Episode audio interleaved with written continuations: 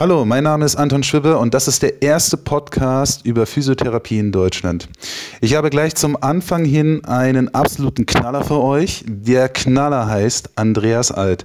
Andreas Alt ist bekannt, zumindest in meinem Rahmen ist er bekannt über Social Media. Darüber habe ich ihn auch kennengelernt und es ist eine sehr interessante Erfahrung bisher immer mit Ihnen gewesen. Auch der private Austausch war immer sehr erweiternd für mich.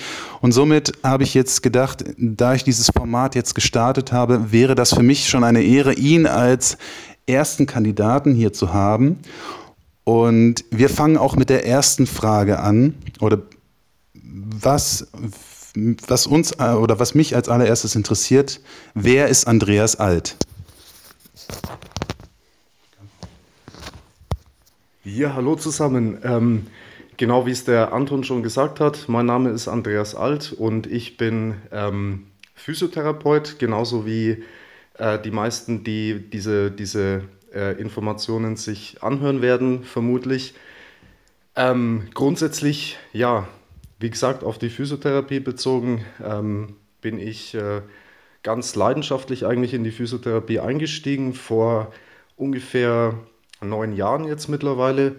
Und ähm, ja, habe dann so anhand von relativ früh bei mir Einzug erhaltenden Idealismen eigentlich meinen beruflichen Weg ähm, entwickelt. Und ja, bin dann letztendlich äh, vorzugsweise in die sportphysiotherapeutische Richtung ähm, gegangen und habe mich da dann immer wieder ja, weiterentwickelt, habe dann ähm, phasenweise in Holland äh, nach der Ausbildung noch ein Bachelorstudium gemacht und dann eben äh, ein, ein, Masterstudium noch, um, um meine Fähigkeiten im, im sportlichen Bereich dann zu verbessern, äh, in, in Köln dann ähm, ähm, dran gesetzt. Und ähm, ja, ich lebe jetzt aktuell in der Schweiz und ähm, bin immer noch sehr leidenschaftlich daran interessiert, ähm, die Physiotherapie mit vielleicht einigen ähm, ja, Beiträgen beziehungsweise mit ähm, Informationen zu versehen, die vielleicht für viele noch neu sind. Ähm, Gerade äh, für die. Was mich jetzt interessiert, Andreas, was auch die Zuhörer vielleicht interessiert, ist ja folgendes, ist ja folgender Fakt. Ich meine, du bist jetzt Physiotherapeut, das haben wir jetzt gehört, du hast einen, hast einen Werdegang hinter dir, aber mh, mm, wer, wer, wenn wir jetzt das einfach nochmal so ein bisschen Revue passieren lassen, wer sind eigentlich deine Idole? Gibt es für dich Idole oder was bedeuten Idole für dich?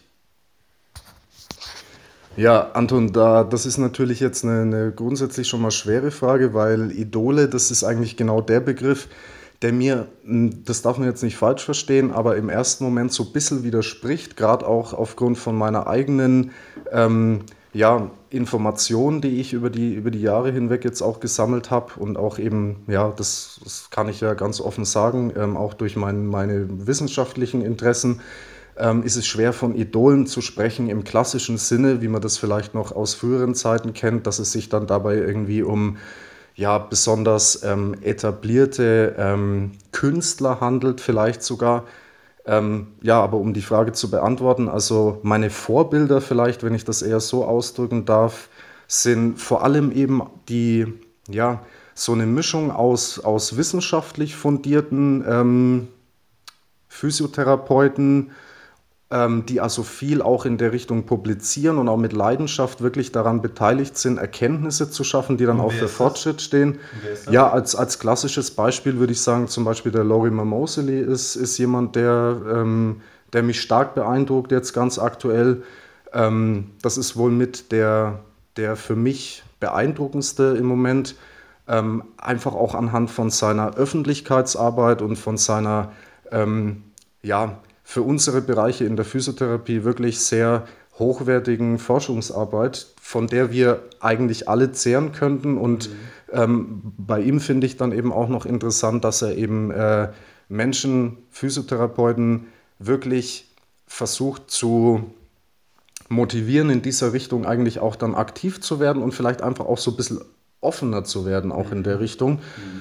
Ähm, was natürlich auch vielleicht manche interessieren würde, ob du, mm, wenn wir es jetzt nochmal so von dem privaten Charakter einfach betrachten würden, glaubst du an Mystik? Was denkst du, was denkst du über Esoterik, Mystik? Was denkst du über ähm, über solche Zusammenhänge. Wenn man dir ein bisschen folgt, könnte man ja schnell den Eindruck er erwecken, du bist ein ganzer Hardliner. Ähm, aber was, was denkst du einfach dazu? Ja, also vielen Dank möchte ich fast sagen für diese Frage, weil ähm, ich habe auch in letzter Zeit den Eindruck bekommen, dass mich viele eben so interpretieren ähm, als, als Hardliner, äh, wie du es ausgedrückt hast, ähm, entspricht eigentlich überhaupt nicht meiner Vorstellung. Ich bin eigentlich sehr, sehr offener Typ und ähm, letztendlich auch ähm, sehr innovativ, wenn es um äh, Neuigkeiten geht. Aber da komme ich auch gleich zu dem Punkt, der mich ein bisschen entfernt eben von, diesem, von diesem mystischen Gedankenbild. Und zwar, ich habe es halt gern einfach objektiv. Und ähm, meine Meinungen sollten eigentlich oder sind von mir selber eigentlich immer mit dem Interesse vertreten, ähm, einer gewissen objektiven Nachweisbarkeit standzuhalten. Das ist eigentlich so auch eines meiner größten Ziele. Äh, und die, die kenne ich auch aus anderen Bereichen, aus denen ich auch Vorbilder habe. Zum Beispiel eben, ich interessiere mich privat auch viel für, für Astronomie. Das ist wohl äh, vererbt durch meinen Vater, der da viel tätig war in der Richtung. Und ähm, da geht es eigentlich wirklich um knallharte Wissenschaft und ich finde das beeindruckend für jede Disziplin, ob das jetzt Physiotherapie ist, ob das ärztliche Medizin ist und so weiter. Letztendlich unterscheidet die sich allerdings eben von dieser mystischen Vorstellung, von dieser Glaubens- und Bias-behafteten, wie man ja jetzt heutzutage äh, für Verzerrungen dann auch ähm, das Wort Bias verwendet. Ähm, und, und stellt eben einfach eine, eine, eine sehr hohe Faktenlage und die sozusagen die Beweisfindung ist, ist eigentlich eben das Schöne auch daran, was ja viele immer vielleicht so ein bisschen ähm, unterschätzen, dass es ja eigentlich auch wirklich was, was sehr Produktives ist, das Ganze und eigentlich auch was sehr ähm, Fortschrittliches ist und gleichzeitig eben auch was Lösungsfindendes ist, was, was ja eigentlich auch einen allgemeinen Vorteil generieren würde.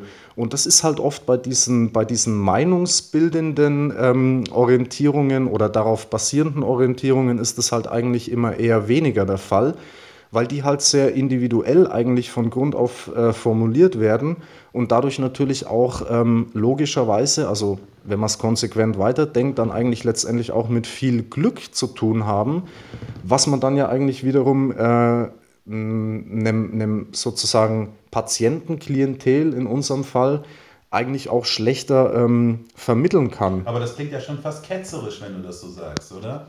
Also ich meine, wenn du dann sagst sowas wie, das wäre Glück oder so, wenn man, wenn man sowas irgendwas appliziert, dann wäre das ja, könnte man ja, könnte ja schnell der Eindruck erwecken, dass unser Arbeiten ja wenig Sinn macht. Ja, gut, dass du das, äh, das Wort unser jetzt verwendest. Also da würde ich mich nämlich auch ganz gern mit, mit einreihen. Ähm, meine Art zu arbeiten ist auch niemals äh, ja, 100% von irgendeinem wissenschaftlichen Nachweis bis ins Detail geprägt, weil eben einfach auch die Einflüsse ähm, oftmals da gewisse Limitierungen darstellen, mit denen man dann halt meiner Ansicht nach bestmöglich umgehen muss. Ketzerisch finde ich jetzt ein bisschen ähm, übertrieben ausgedrückt. Ähm, ich denke mir mal, ich bin eher ja, am Überprüfen, ob gewisse glaubensgebildeten ähm, Ansichten denn, denn wirklich auch das produzieren, wofür ich eigentlich im Leben versuche zumindest zu stehen. Und das ist einfach das Bestmögliche. Und jetzt kannst du mich Ketzer nennen, das, das nehme ich dann in Kauf ähm, wenn du dabei irgendwas Verwerfliches ähm, dran herausfinden kannst, für dich, für, also für dich interpretieren kannst letztendlich. Aber ich selber schäme mich nicht dafür, dann in deinen Augen so dazustehen. Mhm.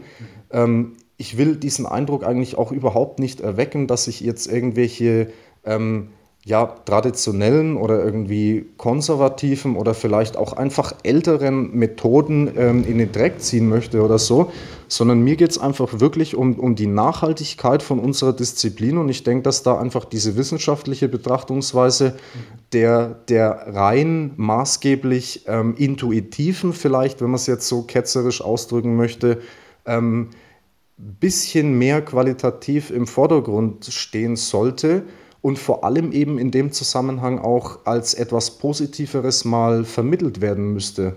Super.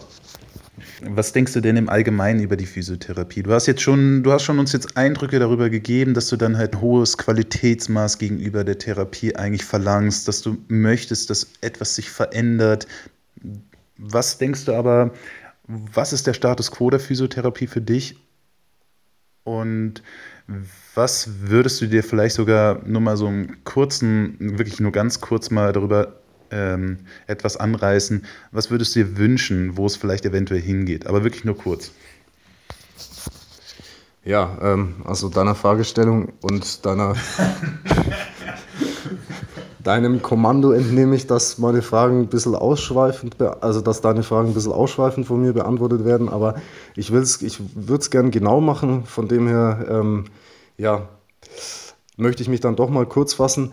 Ähm, der Status quo der Physiotherapie in Deutschland ist geprägt meiner Ansicht nach einfach von sehr, ähm, ja, von Grund auf bekannten Situationen in vielerlei Hinsichten. Also da würde ich jetzt mal so spontan das deutsche Ausbildungssystem mit einbeziehen, dann ähm, dementsprechend natürlich auch die daraus folgende Berufspolitik und ähm, letztendlich dann auch die, die ähm, ja, der Versuch einer Rekrutierung von, ähm, von neuen ähm, Interessenten für die Physiotherapie, die dann aber natürlich auch wieder eben in diese bekannten ähm, Situationen hineingeführt werden, ähm, woraus sich dann letztendlich die, die praktische Tätigkeit ähm, in der deutschen Physiotherapie dann auch ähm, darstellt.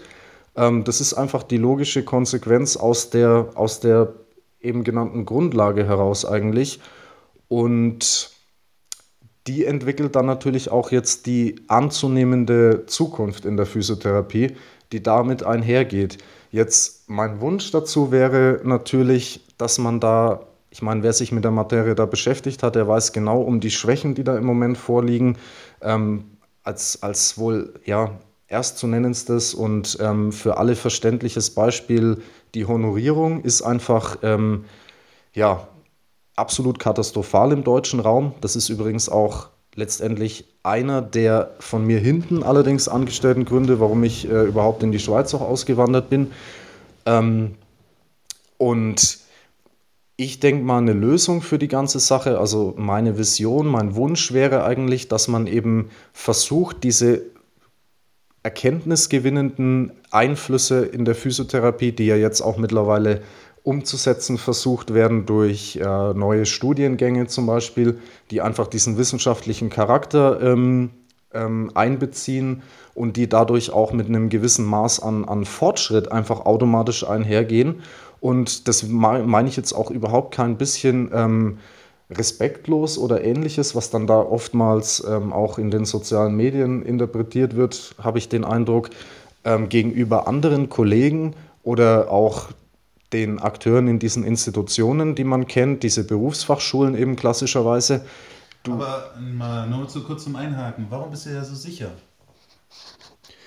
Ja, so sicher bin ich mir einfach aufgrund dessen, dass ich eben gelernt habe, ähm, wirklich Fakten zu analysieren und auch Fakten zu vergleichen und auch immer wieder versuche, eben da möglichst neutral an die Sache ranzugehen, getrieben natürlich von meiner, von meiner grundsätzlichen Motivation, ähm, dass ich es eben gerne hätte, dass dieser potenziell wirklich sinnvolle und, und, und auch ähm, effektive Berufszweig in, im, im Rahmen der, der Medizin auch in Zukunft Bestand hat. Und ich mache mir einfach im Moment ganz einfach, wie viele andere wahrscheinlich auch, Sorgen, ähm, dass unser Beruf vielleicht einfach verhungern könnte, wenn das so weitergeht, weil einfach auch die, die attraktiven Grundlagen für die Rekrutierung von, äh, ja, von letztendlich neuen Physiotherapeuten, von, die ja auch die Zukunft darstellen letztendlich, immer bescheidener werden und man dadurch eigentlich ganz ehrlich betrachtet äh, oder, oder ja, äh, wirklich gezwungen ist, eigentlich äh, eine Lösung zu finden. Und ähm, daran bin ich einfach ganz stark interessiert. Und meinst, ja. du, meinst du jemand, der jetzt, was weiß ich schon, 20 Jahre Berufserfahrung hat, eine eigene Praxis? Was, was, was glaubst du, was, was dem durch den Kopf geht, wenn jetzt auf Social Media liest, das Positionspa äh, Positionspapier von dem ZVK, wo drin steht, ja, wir müssen, müssen alle Physiotherapeuten jetzt studiert sein, das ist jetzt der, der richtige, richtige Weg, alles, was ihr vorher gemacht habt, ist eigentlich letztendlich, ja, das war okay, aber es könnte noch besser gehen. Was denkst du darüber? Ja, grundsätzlich aus, aus der Sicht ähm, ähm, dieser Kollegen würde ich sagen, das geht bei denen natürlich, da geht mit, mit, mit einem Schock einher, ganz klar. Die, die machen sich berechtigterweise äh, anhand alleine von dieser Aussage her betrachtet, machen die sich wohl Sorgen um ihre Existenz ähm, letztendlich, weil äh, das hört sich ja an, als, als wären sie nichts mehr wert und als wäre ihre Ausbildung komplett haltlos und als wäre ähm, sozusagen die moderne Physiotherapie nur noch von irgendwelchen studierten Akteuren äh, managebar und, und belastbar ausführbar. Und da, wenn ich das vielleicht gleich hier vorweg äh, vorgreifen darf, ähm, das, ja, vielen Dank.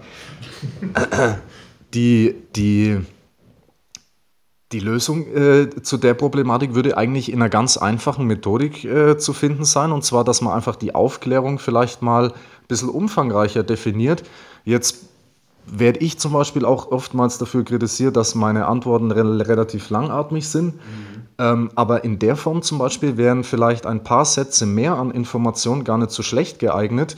Und ähm, da müsste man den Leuten einfach vielleicht auch mal anhand von so einem, von so einem ZVK oder von irgendwelchen anderen Berufsverbänden einfach mal vermitteln, äh, in, in, in Folge von irgendwelchen äh, Zeitschriften oder auch über ähm, Social Media etc., ähm, dass, dass das einfach ein ganz normaler Prozess ist, der in anderen Disziplinen auch immer wieder stattfindet und, und dem man einfach auch getrost und beruhigt offen entgegenblicken kann und der letztendlich auch wirklich äh, insgesamt einen Benefit für, für, die, für die ganze Belegschaft dieser Disziplin darstellt. Und, äh, und, und, und diese, diese Angstverbreitung äh, in, in der Richtung ist einfach von mir zu kritisieren und das will ich eigentlich auch ähm, durch meine sozusagen Öffentlichkeitsarbeit eigentlich auch ausdrücken. Und äh, ich merke das jetzt auch in letzter Zeit. Ähm, ich bekomme persönlich immer mehr äh, Zuspruch auch von, von älteren Kollegen, ähm, die ich einfach auch äh, so ein bisschen ähm, ent- oder dedramatisieren kann letztendlich, wenn ich mit denen einfach mal ganz persönlich äh, spreche und vielleicht meine Argumentationen dann auch besser erklären kann und übrigens auch die Argumentationen von anderen neu gegründeten Institutionen, die sich der, der Wissenschaft eigentlich sehr stark verschrieben haben, und dahingehend halt auch viel äh, ja, Informationsverbreitung letztendlich betreibt, die dann aber hier und da halt auch wieder ähm, ja, ein bisschen negativ aufgenommen werden, weil es einfach vielleicht ein bisschen zu extrem formuliert ist und weniger eigentlich auf diesen Zusammenhalt aus ist und immer gleich in dieses Zerstörerische rein, rein fungiert letztendlich.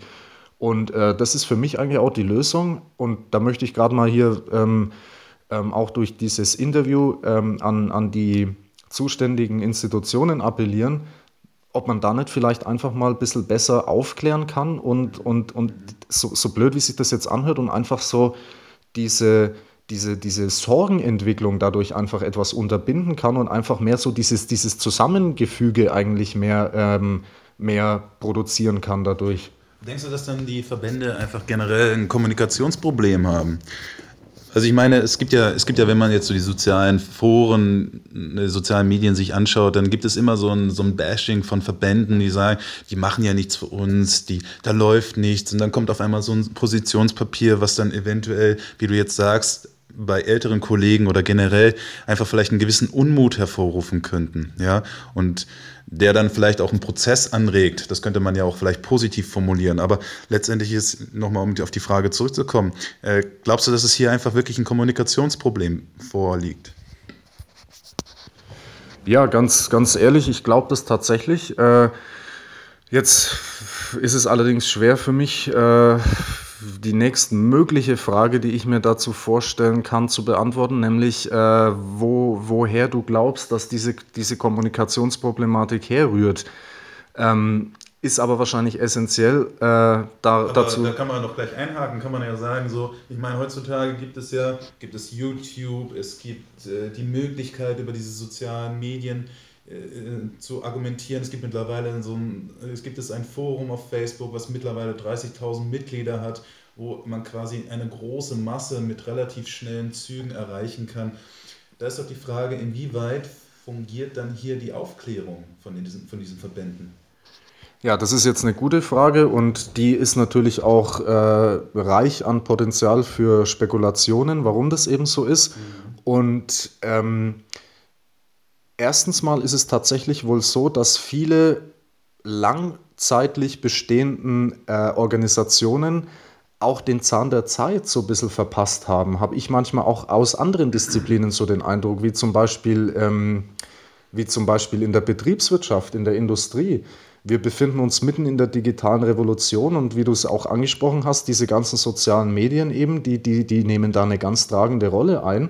Und ähm, vielleicht äh, ähm, ist es einfach heutzutage auch nicht mehr möglich, eben nur über, über ähm, Journals sozusagen oder über, über Fachzeitschriften äh, Leute zu informieren, sondern man müsste auch gerade diese die, die, die etwas älteren Kollegen ähm, gerade auch die über, über soziale Medien vielleicht ähm, ansprechen und ähm, auch für die vielleicht dann auch mal Angebote machen, die dann äh, so eine gewisse Brückenbildung letztendlich einfach darstellen, ähm, wie das eben beispielsweise auch in der Schweiz funktioniert über die ZHAW, die dann auch, ähm, ja, äh, in dem Fall jetzt wieder dieses, dieses ähm, ja, viel diskutierte Wort hier Wissenschaftsfortbildung und so weiter anbieten. Aber sowas in der Art gibt es ja auch in, in, in, anderen Bereichen, wie zum Beispiel, was weiß ich, ähm, Motivational Interviewing und all diese Sachen, die eben in der, in der ja, neuen, modernen Physiotherapie eben immer mehr zum Tragen kommen. Und sowas müssten diese, diese Verbände sozusagen ähm, im Sinne ihrer, ihrer Wohltat, ähm, die sie ja letztendlich als Motivationsgrundlage auch vorgeben für den Beruf, müssten die sich dahingehend eigentlich anpassen und, und, und, ähm, und einsetzen letztendlich. Jetzt ist für mich die nächste Frage, die sich mir jetzt selber stellt, warum wird das so wenig gemacht und warum wird es allgemein in, in, in, in keiner, äh, in, in, in keinem Medium eigentlich so wirklich vertreten? Und da habe ich jetzt Grund zur Spekulation und ich denke, dass da einfach manche Akteure ganz gern oder manche, ja, ähm, wenn man so will, Industrien letztendlich einfach auch an ihren althergebrachten ähm, Produktionsweisen festhalten möchten, mit denen die einen Haufen Geld verdient haben einfach. Und die lassen da natürlich ungern eine, eine Art von Fortschritt zu, die ihnen selber sozusagen das Zepter aus der Hand reißt in dieser, in dieser Sparte. Und ähm, ich möchte niemandem direkt was unterstellen. Die Beweise dazu habe ich gerade nicht an der Hand. Aber ähm, ich würde ganz gern im, im, im Zuge dieser Möglichkeit darauf hinweisen, dass man da vielleicht mit einer gewissen Offenheit rangehen sollte und vielleicht auch mit einer gewissen ja, Neigung zur Kritik und, und das Ganze einfach mal wirklich ganz klar äh, überprüfen sollte, ob sowas denn wirklich noch notwendig ist, was dort suggeriert wird, einzugehen. Oder ob man da vielleicht dann doch eher mal ähm, die Richtung wechseln sollte. Ja, und was denkst du denn, ähm, was denkst du dann in dem Moment über zum Beispiel, wenn du jetzt andere Verbände mal anschaust, zum Beispiel es gibt ja die, wenn man jetzt mal im Australien die APA oder die APTA, also aus Amerika zum Beispiel sich anschaut, die haben ja zum Teil, wenn es jetzt um Werbung geht und um Vermittlung von Therapie, dann haben die ja richtig krasse krasse Werbevideos, kann man ja schon fast sagen. Das sind ja nicht irgendwelche Leute, so wie ich jetzt, der sich jetzt hier hinsetzt, das einfach mal startet, so einen Podcast macht, der die haben da wirklich Firmen engagiert, die dann halt ein, was weiß ich, zwei Minuten Video machen, die dann den Berufsstand einfach auch wirklich von der guten Seite darstellen. Hast du das Gefühl, das, das findet dann bei den eigentlichen Verbänden jetzt in dem Moment nicht äh, statt oder warum wird das nicht betrieben? Das, das, das frage ich mich dann in dem Moment. Ja, also um die Frage zu beantworten, würde ich einfach mich ganz gern anlehnen an das, was ich eben gerade schon gesagt habe, und zwar, dass eben das Interesse von denen aus einfach wahrscheinlich fehlt, und zwar ähm, im, im Zusammenhang äh, ihrer eigenen Vorteile letztendlich, die dadurch ihnen aus der Hand ge gegriffen werden würden. Und ähm, ja, das ist, das ist wohl ein ganz großes Problem, weil natürlich auch die Berufsverbände maßgeblich an der Berufspolitik beteiligt sind und letztendlich natürlich auch eine gewisse Entwicklung, die eben vonnöten wäre, um diese wunderschönen, wie du es ja wahrscheinlich ähm, ganz gern beschreiben würdest, ähm, Zustände aus, aus, USA, aus den USA zum Beispiel oder auch aus Australien ähm, herzustellen. Übrigens dazu hätte ich auch vielleicht noch einen kleinen kritischen Einwand, weil das wirkt zwar wunderbar und es wirkt auch sehr ähm, ja, mh, mm, reichhaltig sozusagen, äh, wenn, wenn man sich diese Spots anschaut und wenn man da äh, damit dann eben auch dann ja äh, Leute hinzuzieht, die sich mit der Materie dann befassen möchten und die dann eben auch die Physiotherapie weiter ähm, darstellen möchten, definieren möchten letztendlich.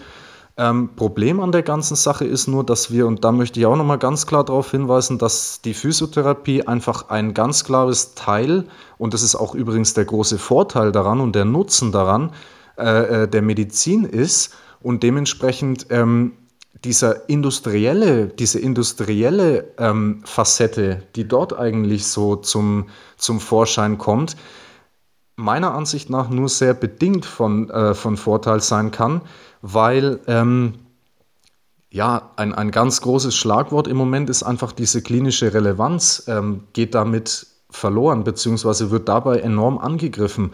Und meiner Ansicht nach ist es nicht möglich, eine medizinische Disziplin mit zu viel industriellen Gedanken zu versehen, ähm, die dann wieder komplett sozusagen die, dem, dem, dem Wachstum äh, unterliegen. Mhm und, und dadurch letztendlich auch wirklich an Qualität verliert und damit dann eben auch den für die, für die, für die, für die Wirtschaftlichkeit eigentlich essentiellen Nutzenfaktor ähm, verlieren würde.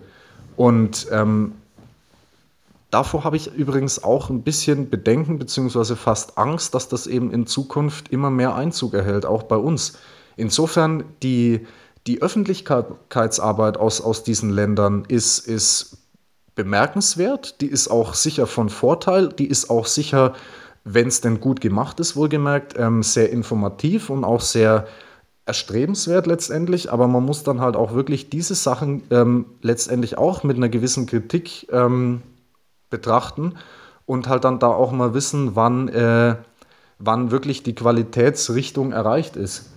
Aber, wann, aber glaubst du nicht, dass dann halt letztendlich, wenn dann sowas mal eintreten würde, dass dann nicht einfach und man, man sagen würde, man, Mensch, jetzt kommen wir mal auf die Idee und machen das mal wie die Amis oder wir machen das mal so wie die Australier. Da würde man doch irgendwann dann sagen, gut, jetzt machen wir mal so einen Werbeclip, jetzt tun wir mal richtig auf die Kacke hauen, jetzt schauen wir mal, dass wir mal unseren Berufsstand nach vorne bringen. Glaubst du nicht, dass dann halt wirklich dann so alt etablierte Zweige, wie du es gesagt hast, ja, so industrielle Zweige, dass sie dann natürlich nicht gegenschießen. Denkst du nicht, wenn die dann halt kommen und, hier und jetzt sagen wir, ja, Physiotherapie Number One, dann würden die ja dementsprechend ja auch dann agieren. Also quasi würden sich diese Mächte oder diese Gedanken würden sich ja gegenseitig aufheben. Denkst du nicht, dass das, dass das irgendwie auch so zustande käme? Oder meinst du, die würden dann halt uns irgendwo ein Plätzchen freilassen und sagen, hier, komm, setz dich mal neben uns, jetzt kannst du mal mit den Großen spielen? Ja, äh, natürlich, ja, das ist äh, ein, ein sehr realistisches Gedankenspiel. Ich äh, gehe davon aus, dass das im Grunde genommen tatsächlich auch so verlaufen wird. Also ähm, in dem Zusammenhang ist für mich allerdings ganz wichtig, ähm, die die Klarheit zu verschaffen, dass die, die, die potenzielle Evidenz und auch die, die im Moment greifbar ist, die Wirtschaftlichkeit dominieren muss, sie aber nicht zerstören darf, weil die sozioökonomischen Erwartungen ähm, der Individuen aus der Physiotherapie, wo, worunter ich mich selber zähle und auch alle möglichen Kollegen, die muss natürlich einen gewissen Stand der mit der, mit der Existenz äh, mit den existenziellen Eigenschaften aus unserer Gesellschaft einhergehen, einfach wahren können und, und vielleicht sogar auch mit einer gewissen Attraktivität versehen, weil wenn die nicht vorhanden ist, dann ist das natürlich auch wiederum ein Einschnitt gegenüber der Qualität, die, der, der eigentlich letztendlich unterbunden werden muss. Ähm, insofern denke ich, ist das wohl die richtige Ausrichtung, dass man auch da wieder auf die auf die Ausbildungsstätten eigentlich zurückverweist, die eine solide Grundausbildung schaffen müssen am besten natürlich angelehnt an andere ähm, ja, fachhochschulorientierte Ausbildungssysteme, dann eben idealerweise mit dem Bachelor-Master-System, einfach wegen, dem, wegen der internationalen äh, Konkurrierbarkeit und so weiter.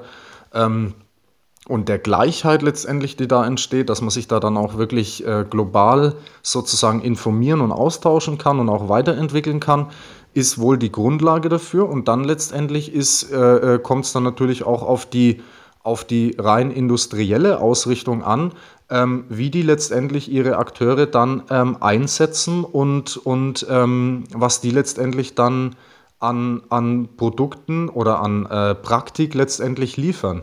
Und wenn du dann einfach überlegst, jetzt mal, was du jetzt gerade eben gesagt hast, Industriezweige und woher hast du diese ganzen Informationen? Ich meine, du hast ja, also, soweit ich weiß, hast du ein Buch geschrieben, das wird ja auch heftig diskutiert auf den sozialen Medien, was ja auch ganz gut ist. Es sind dort viele Informationen, die dort drinstehen und du beziehst dich ja im Endeffekt ja gerade dann auf dieses Buch oder ähm, du, soweit ich weiß, hast du ja auch darüber geschrieben, dass eigentlich sogar die Verhältnisse dekadent sind zum Teil in Deutschland, dass es viel zu viele Schulen gibt, wenn man sich mal die Größenverhältnisse von anderen Ländern anschaut. Sehe ich das irgendwie falsch oder? Also grundsätzlich habe ich eigentlich die meisten Informationen äh, ursprünglich durch die sozusagen in dem Fall auferzwungenen ähm, Aufgaben äh, durch, ja, durch, durch mein Studium, äh, wo ich natürlich wie jeder andere auch letztendlich einfach eine Abschlussarbeit schreiben muss, die, die mit einer gewissen ähm, ja, wirtschaftlichen, mit einem wirtschaftlichen Basement einhergeht.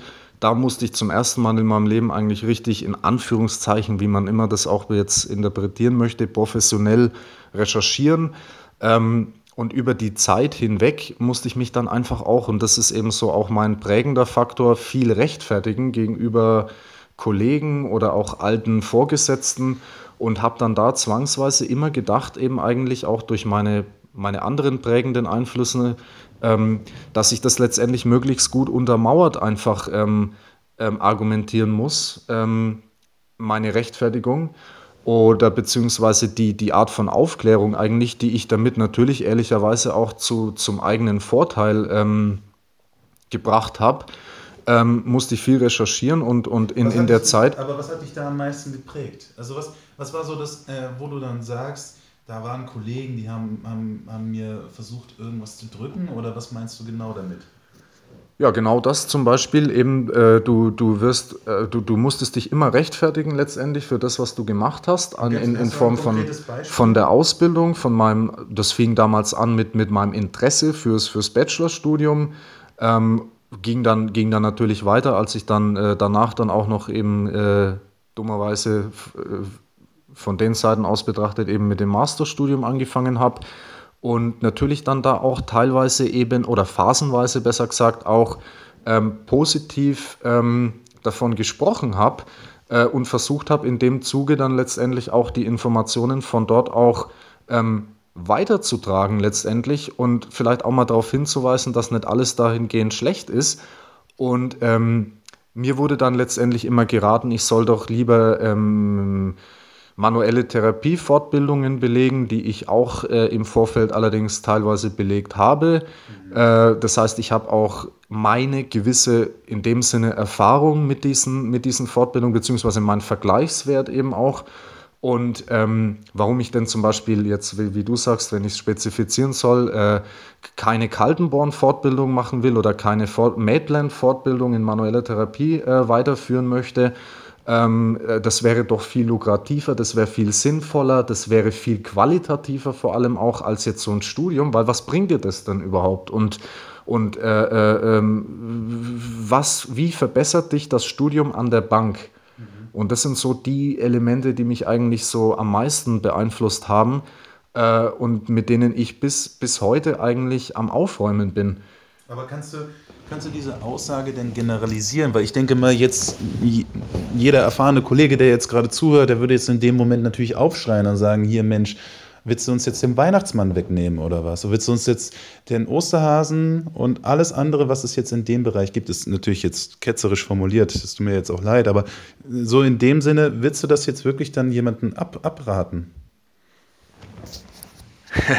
Ja, ich denke, die Versinnbildlichung versteht jeder. Ich hoffe mal. Bisschen Salz muss rein. Bisschen Pfeffer.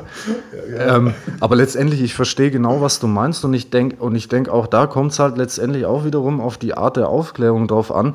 Ähm, natürlich, äh, es geht einfach, mir persönlich geht es einfach nur in erster Linie mal darum, dass die jungen Leute jetzt vielleicht auch, wie, wie, wie ich noch bin oder auch damals eben speziell war, dass die einfach akzeptiert werden mit dieser Art von, von Ausbildung äh, und nicht sozusagen ähm, mit aller Macht versucht werden, äh, davon, davon abzutreiben. Dass man also nicht versucht, die davon abzulenken, sondern dass man eigentlich wirklich versucht, eben vielleicht da mal ein bisschen besser hineinzuhören einfach und sich da mal langfristig mal Zeit nimmt und, und, und vielleicht auch den, den Nutzen aus dieser ganzen Sache auch mal wirken lassen würde. Das ist eben so das, was ich auch äh, unter Innovation verstehe letztendlich und auch unter einer gewissen Offenheit und auch eine, eine Art von Gemeinsamkeit. Auf der anderen Seite erwarte ich natürlich auch von den Leuten, da war ich auch nicht immer das beste Vorbild, das ist mir auch bewusst, aber auch ich durchlaufe einen Prozess, den ich äh, äh, überall wieder äh, erkenne. Natürlich in, in, einer anderen Detailausprägung, das ist klar, aber letztendlich ist alles geprägt von dem, von dem Prozess und ähm, da dürfen natürlich Leute aus, aus, aus meiner Richtung letztendlich jetzt auch nicht ähm, die, die älteren Kollegen jetzt in dem Fall ähm, präventiv gleich mal äh, in, die, in die Mangel nehmen. Das ist natürlich auch klar. Ähm, aber so, so ein gewisser gemeinsamer ähm, Aspekt, glaube ich, ist in der Richtung ganz wichtig und das ist eigentlich alles, was ich mir da, ja, wie du es vorhin ausgedrückt hast, ja, wünschen würde. Und ich meine mal, um mal auch das Thema wieder zu wechseln, was denkst du denn jetzt mal aus diesem ganzen, aus dem, was wir jetzt alles besprochen haben? Warum glaubst du, dass, dass Physiotherapeuten, also das ist jetzt eine These, warum glaubst du, dass Physiotherapeuten nach einer gewissen Zeit unzufrieden mit dem Beruf sind. Was denkst du, ist deine Idee dahinter? Wenn jetzt mal jetzt, jetzt haben wir ja von dir gehört, es gibt Qualitätsbewusstsein, das muss man verändern, da muss man dann daran arbeiten. Aber was sind für dich so die Faktoren, wo du dann sagst, okay, das ist der hauptsächliche Grund? Ist es nur Geld oder sind es auch andere Faktoren, die dann dazu führen, dass der, der junge Physiotherapeut, der jetzt gerade auf den Arbeitsmarkt kommt, warum der unzufrieden ist oder beziehungsweise der ältere Kollege. Also sind also zwei Fragen quasi. Ja, doch, also äh, da, da muss ich kurz einlenken, auch gleich vorweg. Ich glaube tatsächlich, dass es im Moment wirklich viel um, um tatsächlich um Geld geht, weil einfach wirklich Geld, äh, zumindest aus meiner Herkunft, äh, im Rahmen der Physiotherapie wirklich Mangelware war. Also tatsächlich Mangelware. Wir reden hier nicht um von, von irgendwelchen äh, Gesell also, also ähm, gewerkschaftsorientierten äh, Berufsgruppen, die dann da äh, über, über mehr, mehr, mehr Geld ähm, sozusagen sich, sich äh, auflehnen dahingehend, sondern ich meine damit wirklich, da geht es um Existenzgrundlagen einfach und deswegen glaube ich, ist dieser, dieser Faktor schon mit der, der, der dominierendste in dieser Richtung. Ähm, letztendlich gibt es mehrere Faktoren dazu. Das ist mir ganz klar, weil man muss sich ja auch mal fragen, wie kam es denn überhaupt zu der Situation äh, mit dieser schlechten Honorierung, die, die, sie ja ganz klassisch wirklich auch darstellt, ganz klar. Ähm, und dazu würde ich zum Beispiel auch ganz vorneweg noch mit nennen, ähm, Status zum Beispiel oder auch so eine gewisse Art von Achtsamkeit oder von einem auch im Moment ja viel genannten ähm, Schlagwort multidisziplinär ähm, einen Status in der multidisziplinären Ausrichtung. Ähm, man muss davon ausgehen können, dass man sozusagen von jeder dieser, dieser Instanzen oder beziehungsweise dieser Teile ähm, möglichst gleichwertig bis zum gewissen Grad auch anerkannt wird. Mhm. Letztendlich strebt ja jeder nach, nach, ähm, nach Freiheit und Anerkennung letztendlich und das sollte eigentlich auch dort ähm, zum Tragen kommen. Und dahingehend. Wie stellst du dir aber eine gute Anerkennung vor? Also was, was sind denn für dich dann, Geld ist eine Form von Anerkennung, wenn du deinen Mitarbeitern, also wenn du jetzt zum Beispiel eine eigene Praxis hast, dann möchtest du, findest du, du hast einen Mitarbeiter, der arbeitet gut, den tust du es anerkennen, dann gibst du mal 100 Euro mehr im Monat oder was auch immer. Ähm, aber was ist für dich neben dem Geld Anerkennung in dem Beruf? Selbstverständlich gibt es gerade für mich auch äh, neben dem Geld noch Formen der Anerkennung und da würde ich ganz klar mal äh, nennen, ähm, zum Beispiel die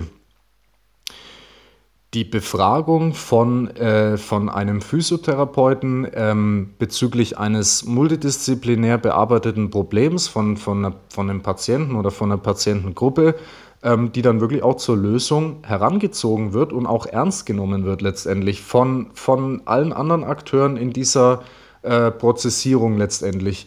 Und ähm, wie kann man sowas äh, sozusagen veranlassen? Ja, da müsste ich mich dann wiederholen und müsste dann wirklich wieder auf die Grundlagen zurückverweisen, die ich ja anfangs genannt habe. Und das wäre dann wahrscheinlich einfach mit einer, ja, mit einer vernünftigen physiotherapeutischen Bildung, Ausbildung, Weiterbildung letztendlich, einfach mit einer, mit einer vernünftigen, belastbaren Qualität. Und mit belastbar meine ich eigentlich einfach wirklich, dass die, dass die Handlungsweisen, dass die Praktiken, dass die Methoden einfach mehr sind als, als nur reine Theorie. Und damit meine ich eigentlich sogar in dem Fall eher die Leute, die ihre Theorien anhand von eigenen Gedankenspielen selber aufstellen, sondern die müssen eben einer gewissen, ja, die müssen sozusagen der, der scharfen Klinge des Experiments oder der Forschung einfach standhalten. Und das ist eigentlich wahrscheinlich ganz klar die, die, die idealistisch betrachtet beste Lösung, um, um solche Zustände mit einer großen Wahrscheinlichkeit von Sicherheit einfach herzustellen.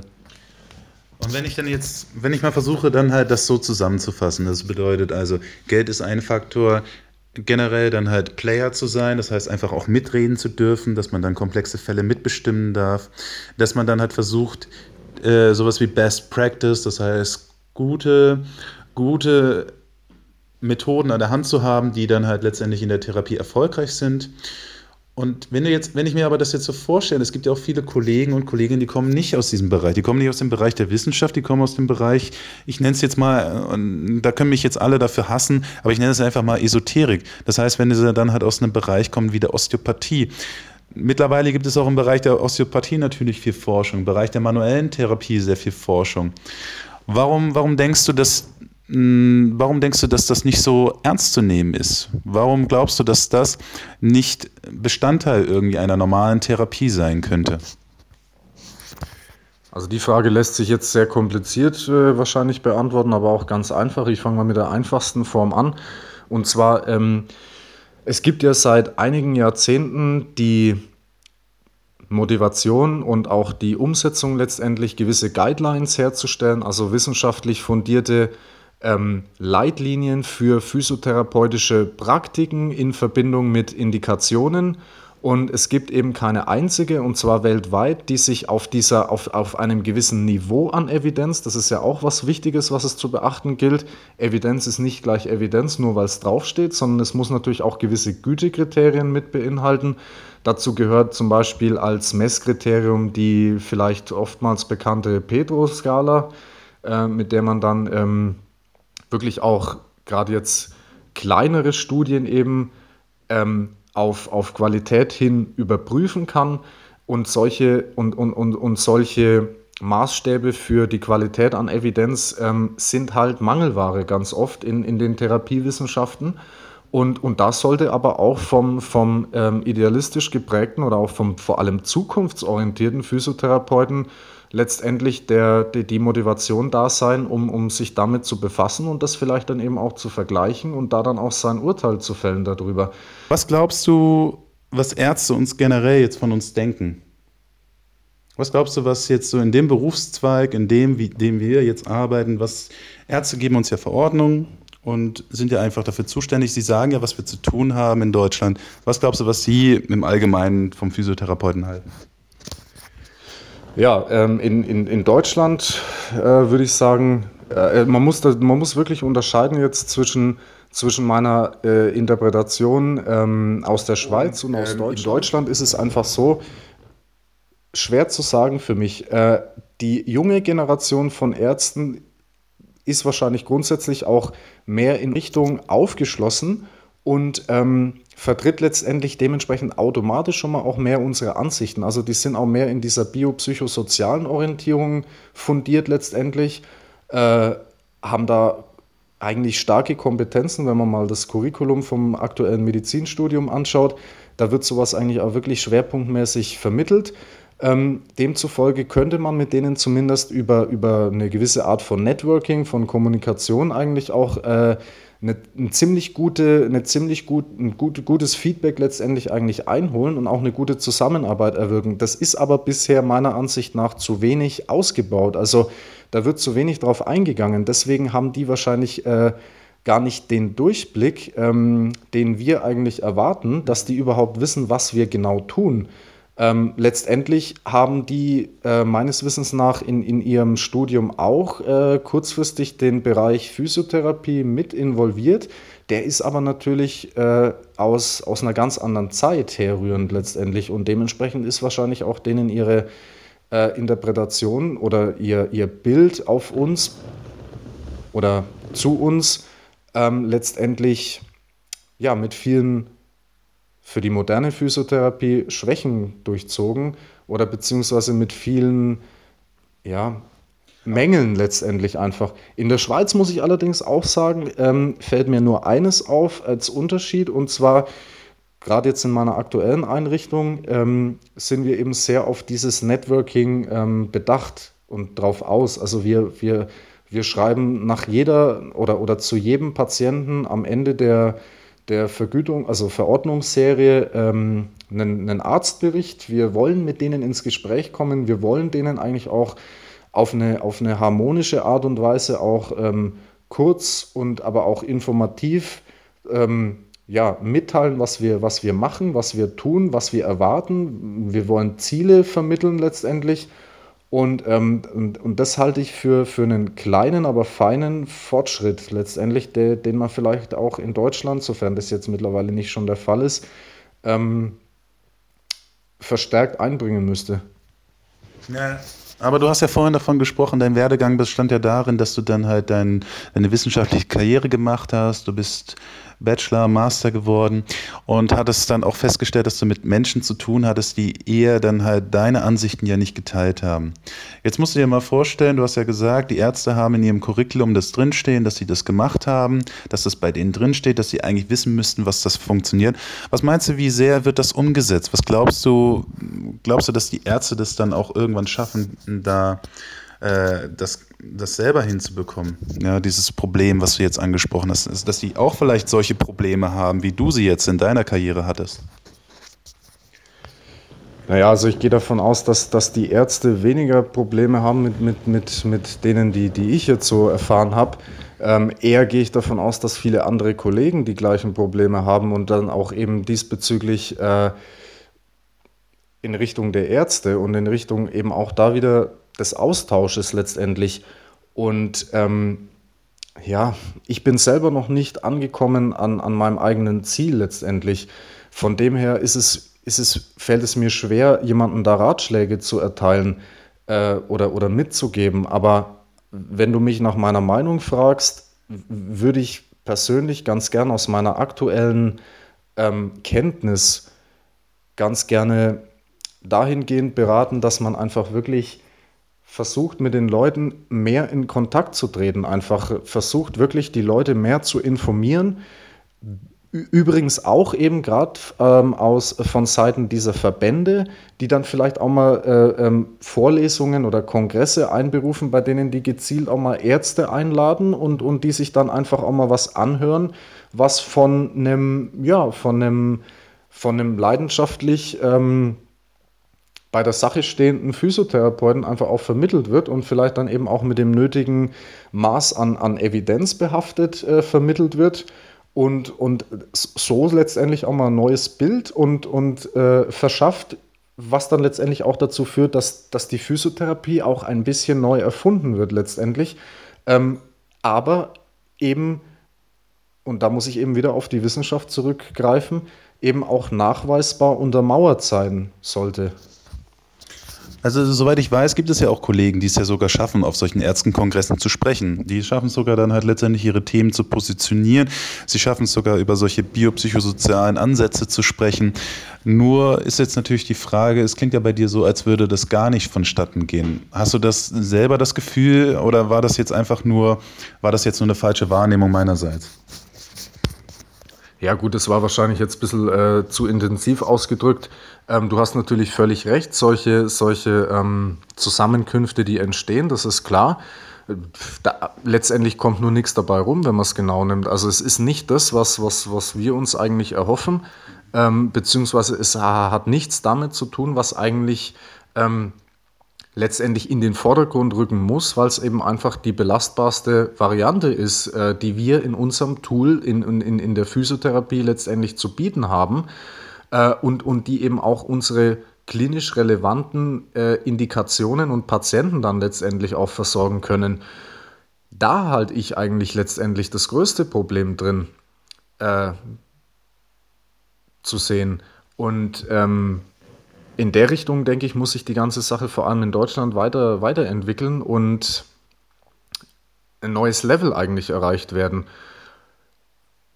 Das ist übrigens eines der Themen, für, für das ich mich auch ganz gern jetzt gerade im Augenblick einsetzen möchte.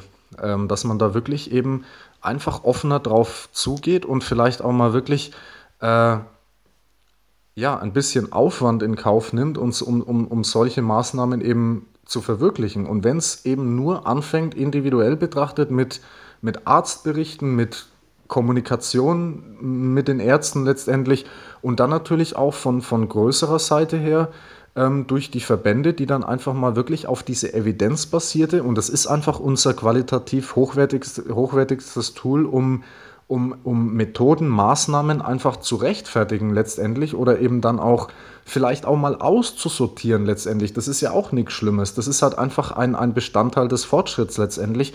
Und die müssen da eigentlich wirklich aktiv werden. Ansonsten laufen wir Gefahr, dass, dass, die, dass die Physiotherapie in Deutschland einfach regelrecht verhungert. Okay, also wenn ich das so zusammenfasse, dann bedeutet das eigentlich letztendlich, wir sollten uns mehr mit den Ärzten auseinandersetzen. Die Ärzte sollten sich mehr mit uns auseinandersetzen. Wir sollten ein Netzwerk aufbauen.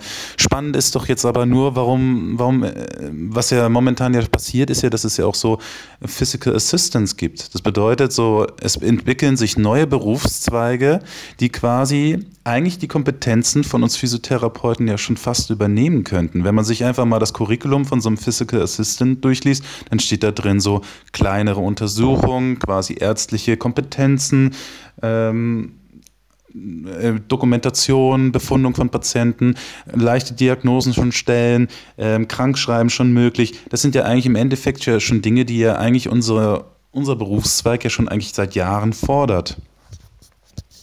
Ja, ganz genau das, was du ansprichst, ist ja eine meiner äh, drei oder vier Theorien, je nachdem, ähm, wie, wie sich die Physiotherapie meiner Ansicht nach entwickeln wird. Nämlich entweder wir, wir schaffen es und ähm, holen uns diese Stärken zurück und äh, vertreten die auf einer professionellen Ebene und entwickeln die auch weiter. Und ähm, tragen die letztendlich auch heran an unsere Partner und ich sehe die Ärzte ganz klar als unsere Partner und überhaupt nicht als irgendwelche Konkurrenten oder sonst was. Mhm. Wir sind letztendlich verhaltensorientierte Funktionsspezialisten. Ärzte sind vielmehr bezogen also, oder fokussiert auf die Struktur hin. Ähm, insofern müssen wir uns gegenseitig ergänzen in, in, einem, in einem Rehabilitationsprozess oder beziehungsweise in einem ganzen Heilungsprozess letztendlich auch, wie auch immer der dann letztendlich definiert wird. Da gibt es ja verschiedene ähm, Klassifizierungen, das ist ganz klar. Ähm, und eines dieser, dieser Ausprägungen wäre dann letztendlich aber auch, dass unsere, unsere belastbaren Tools immer mehr von anderen ähm, Disziplinen geraubt werden, wenn man es jetzt so wild ausdrücken möchte, oder einfach ähm, aufgeschnappt werden und, und dann letztendlich ähm, der Fokus immer mehr von uns abweicht und immer mehr im Zuge der Moderne auch in die modernen Disziplinen einfließt. Ähm, eine andere Ausprägung wäre dann einfach das, was ich vorhin auch schon mal erwähnt habe. Ich habe Angst davor, dass die Physiotherapie wirklich regelrecht verhungert, weil sich einfach die Leute dann sagen, okay, ähm, ich möchte Physiotherapeut werden, ich habe jetzt meinetwegen Fachabitur gemacht und ähm, ja, was sind denn da so meine, meine ähm, also mit, mit was kann ich kalkulieren? Was, was, sind die, was sind die Erwartungen letztendlich, die ich mir da stellen kann und wie, wie realistisch äh, treten die dann letztendlich ein? Und äh, da wird man sich dann auch ziemlich schnell mit der, mit der Gehaltsfrage auseinandersetzen, auch wenn ich, ich bin kein Freund des, des reinen Kapitalismus, aber ich muss darauf zurückverweisen, weil das einfach ein ganz wichtiges Thema ist im Moment. Ähm, und der sich dann sagt, okay, mit 14, 15 Euro in der Stunde, da, da, äh, und, und das ohne, ohne jeglichen, jegliche Chance auf ähm, Erweiterung letztendlich, da werde ich in dieser Gesellschaft einfach nicht lange überleben letztendlich. Und äh, dementsprechend ist das natürlich von vornherein ein sehr unattraktiver Teil an der, an der ganzen Berufsentwicklung für, für, für so ein Individuum letztendlich. Und ähm, natürlich hat man dann auch noch äh, die, die, die Problematik, dass dann die, ja, diese Institutionen, die also wirklich diese für uns wertvolle und, und chancenbereitende ähm, und türöffnende ähm, Maßnahme, nämlich die Wissenschaft, die einfach an den, an den Fachhochschulsystemen, die also auch von, ihrem, von ihrer Herangehensweise wiederum angepasst sind an alle anderen äh, Fachhochschulsysteme von anderen Disziplinen, die also den Hochschulbedingungen unterliegen, ähm, involviert werden und, und, und die eben sonst woanders nicht so sehr involviert sind und demzufolge fehlt dann vielleicht auch wieder so ein bisschen dieser Qualitätsanstoß letztendlich, der dann auch das ganze Berufsbild nachhaltig eben ähm, ja, definieren wird. Und dementsprechend kann es natürlich dann passieren, dass, äh, dass sich einfach gar nichts tut, sondern dass alles bleibt, wie es ist. Bloß letztendlich wird dann auch, ähm, ähm, werden dann auch andere, äh, die, den, die den Beruf ergreifen möchten, feststellen, dass das einfach äh, langfristig für sie selber kaum tragbar ist, dabei noch zu existieren. Und das ist dann wohl ähm, ein sehr entscheidendes Kriterium. Natürlich ist dann die Frage auch hier, ähm, wenn ich jetzt mal, wenn ich das jetzt noch mal so betrachte, was du gesagt hast, würde ja eine Veränderung des allgemeinen Ausbildungsgesetzes mit sich ziehen. Das bedeutet, dass dann halt quasi es keine Privatschulausbildung mehr gibt. Das bedeutet auch, dass Leute, die einen Realschulabschluss haben, nicht mehr diesen Beruf ergreifen können. Ähm, würden dadurch nicht einfach auch Chancen und Möglichkeiten von jungen Leuten quasi genommen, die dann halt wirklich dann auch das erreichen möchten, weil sie dann vielleicht nicht den Abschluss hätten? Wäre das nicht auch, äh, wäre das nicht fatal? Oder was ist mit den Leuten, die so eine Privatschule haben, denen das sowas gehört? Die haben ja auch ihre Privatdozenten dort. Dem würde ja durch so eine Reform dann quasi ja, wären die ja alle mittlerweile dann arbeitslos. Ich äh, sattel das Pferd sozusagen jetzt mal von hinten auf. Ähm, zum Thema, zum Thema äh, ähm, Fortbildungsinstitutionen. Die könnten doch ganz einfach ihre Fortbildungen auch auf die neuen Fortbildungen letztendlich auslegen oder, oder, oder umse über, übersetzen letztendlich und ähm, dann einfach anstelle von, ja, ich muss jetzt irgendein Beispiel nennen, also beispielsweise hier anstelle von FDM-Kursen könnten die ja auch beispielsweise ähm, einen Wissenschaftskurs mal anbieten oder zum Beispiel Motivational Interviewing oder und, und dann letztendlich natürlich das gleiche gilt eben dann auch für die Schulen, die, die, wie du sagst, die, die Fachhochschulorientierung, die, wenn angestrebt werden würde und dann auch umgesetzt ist, die verlangt natürlich dann auch die Hochschulbedingungen. Das heißt, ich brauche dann eben einfach Fachabitur, um dort ähm, überhaupt einsteigen zu dürfen, um dort ähm, beginnen zu dürfen. Und ähm, ja, jetzt deine Frage, was sollen die äh, Leute machen, die also kein Fachabitur haben? Ähm, ja, letztendlich, wenn das früh genug bekannt ist, dass man sowas in fünf Jahren braucht, dann kann sich ja jeder darauf einstellen, dass er da eben darauf hinarbeiten kann, wenn er früh genug weiß, dass er Physiotherapeut werden möchte. Ähm, und letztendlich ist auch das eine notwendige Entwicklung. Und ähm, ich habe diese Hochschulgesetze ja nicht äh, gemacht und ähm, dementsprechend muss man sich dann wirklich fragen, soll, soll eine gewisse Nachhaltigkeit angestrebt werden, die, die, die man dann eben einfach auch an diesen Hochschulen sozusagen ähm, in, ihrer, in ihrer Vermittlung wiederfindet? Oder möchte man eben das System weiterführen, wie es bisher ist? Aber da würde ich persönlich im Moment davon abraten, weil es halt, wir sehen im Moment die Zustände, die dadurch entstanden sind. Und, und, und da muss man einfach einen gewissen Aufwand, denke ich, betreiben, um um, um den Kahn aus dem Dreck zu ziehen, wenn ich es einfach mal so formulieren mhm. darf. Mhm. Und ja, letztendlich, ich denke mal wirklich, diese smarte Planung von, von diesen Zielen ist ganz wichtig. Und wenn die smart geplant ist, dann weiß man auch, wann das eintritt und dann können sich die Leute auch darauf vorbereiten.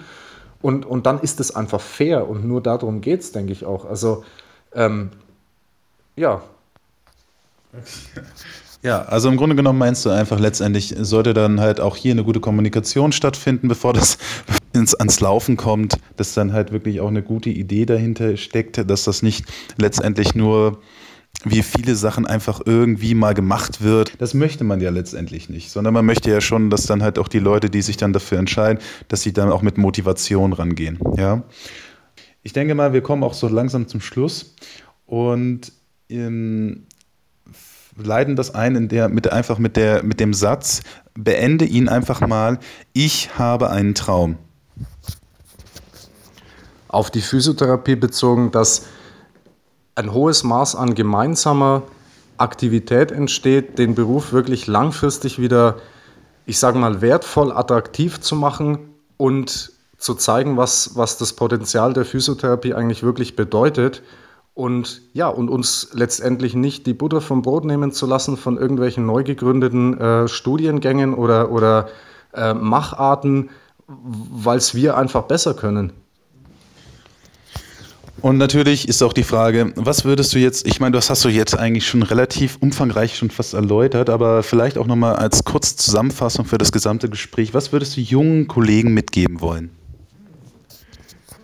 Ja, erstmal möchte ich äh, mich bei denen bedanken, dass sie sich äh, für, für die Physiotherapie interessieren und denen dann aber gleichzeitig auch im aktuellen Zustand und dann aber gleichzeitig auch wirklich Mut machen, sich vielleicht diesen ähm, oftmals noch verpönten, ähm, ja, modernen Ausbildungssituationen zu öffnen und die vielleicht einfach auch dann anzugehen und wirklich da versuchen, kritisch an die Sache ranzugehen, skeptisch, kritisch, das ist was ganz Wertvolles und bedanken möchte ich mich vor allem bei denen auch, dass die die Physiotherapie weiter vorantreiben letztendlich, weil sie dort Forschung betreiben, weil sie dort ähm, Erkenntnisse gewinnen, von denen wir alle übrigens ähm, profitieren und die für uns alle einen Mehrwert darstellen letztendlich, weil sie den Fortschritt prägen. Und das ist eigentlich was Qualitätsprägendes letztendlich. Und ähm, letztendlich, schlussendlich möchte ich denen raten, ähm, fangt mit einem Studium an. Also ganz simpel. ganz simpel. Keep it simple and sexy. Ja, genau. Was denkst du denn? Alte aus der Betriebswirtschaft. Ja, ich denke mal, jetzt vielleicht hat, vielleicht hat schon ein Teil der erfahrenen Kollegen ausgeschaltet, vielleicht die es jetzt bis zum Schluss ausge, äh, die es sich jetzt noch angehört haben und dann doch irgendwie vielleicht Interesse daran empfunden haben. Was würdest du denen empfehlen, die jetzt schon jahrelang im Beruf sind? vielleicht so um die 50 rum, vielleicht jetzt schon jede Menge Fortbildung hinter sich. Was würdest du denen empfehlen? Ja, vielen Dank erstmal an die alten Kämpfer sozusagen. Großen Respekt übrigens. Auch von meiner Seite so, so lange äh, dem Beruf die Treue gehalten zu haben. Ähm, ja, raten möchte ich denen, um Gottes Willen, ich möchte mir hier nichts anmaßen, ganz ehrlich. Äh, ich würde mir wünschen, vielleicht äh, gewiss aus eigener Erfahrung jetzt, auch ich muss jetzt hier auf dieses, äh, auf die Erfahrung dann tatsächlich auch zurückgreifen, ähm, einfach ein bisschen mehr Offenheit vielleicht gegenüber den vorher angesprochenen jungen Kollegen, zukünftigen Kollegen, die sich also eben für diese ich muss es einfach immer wieder namentlich bezeichnen, Studiengänge konzentrieren möchten, dass man da eben nicht nur das Schlechte draus sieht oder die potenziellen Gefahren, die man daraus vielleicht interpretiert als jemand, der schon lange im Beruf tätig ist, sondern dass man dem Ganzen vielleicht da wirklich mal äh, mit einer positiven Offenheit entgegentritt und, und dann auch ähm, ja, wieder, wieder Spaß hat, die, die, die Zukunft sich einfach vorzustellen durch, durch, diese, durch diese Grundlagen, die dadurch entstehen. Ähm, das ist eigentlich so mein, mein, mein Wunsch und mein Appell letztendlich auch an, an die Kollegen, ja. Und dann die letzte Frage. Wo siehst du die Physiotherapie in fünf beziehungsweise in zehn Jahren? Ja, ähm, da könnte ich jetzt gleich meinen Satz nochmal vervollständigen. Und zwar, ich, ich äh, sehe das Ganze optimistisch. Das ist auch der Grund, warum ich äh, für mich persönlich subjektiv betrachtet einfach auch viel Energie in die Physiotherapie reinstecke. Ähm, ich sehe die Physiotherapie in fünf Jahren deutlich mehr versehen mit ähm, hochschulorientierten Ausbildungsstätten, mit einer immer besser werdenden Berufspolitik, mit einer ja, hoffentlich besseren Verbandspolitik letztendlich, beziehungsweise mit besseren Maßnahmen aus den Verbänden heraus. Ähm, ich sehe sie noch lange nicht am Ziel. Ich sehe sie vielleicht auch ähm, an einer besseren Ausgangsposition für ein Direct Access, was vielleicht auch die Selbstständigkeit und den Nutzenfaktor von der Physiotherapie in in, in, auf, auf, auf ein weiteres Level ansteigen lassen würde. Und ähm, ich sehe die Physiotherapie deutlich konkreter definiert und weniger mit Mythen behaftet und dadurch einfach mit einem größeren Nutzenfaktor, mit einem größeren volkswirtschaftlichen Nutzenfaktor eigentlich versehen. Das waren jetzt sehr, sehr viele Themen, sehr umfangreich. Wir haben uns natürlich jetzt in dieser, in dieser Stunde, beziehungsweise schon fast hier, ich glaube, das sind fast eineinhalb Stunden, die wir jetzt hier diskutiert haben, ähm, haben wir sehr vieles ange, angestrebt und ich möchte mich hier nochmal ganz herzlich für Andreas Alt bedanken, für, seine, für sein Engagement, für seine Zeit, dafür, dass er nochmal aus seiner Sichtweise versucht hat, die Physiotherapie darzustellen, was er darüber denkt. Was er ein bisschen wenig hier erwähnt hat, ist natürlich sein Buch. Alle seine Sachen, die er jetzt hier gesagt hat, stehen auch in seinem Buch drin. Man kann sich natürlich, man kann sich gerne durchlesen, man kann ihn bestimmt auch selber nochmal anschreiben, kann ihn fragen. Er ist immer gewillt, auch Leuten Rede und Antwort zu stehen. So habe ich ihn auch kennengelernt. Und es äh, ist, wie gesagt, auch aus, diesem, aus dieser Idee dann halt letztendlich dieser Podcast entstanden. Und damit möchte ich allen Zuhörern mich nochmal bedanken, dass sie sich jetzt so viel Zeit genommen haben, sich das alles anzuhören. Und ich würde mich darüber freuen, wenn ihr natürlich dann Kommentare dazu abgebt, was ihr darüber gedacht habt. Und möchte mich dann ganz herzlich dafür bedanken und wünsche euch noch einen wunderschönen Abend. Also bei mir ist jetzt Abend.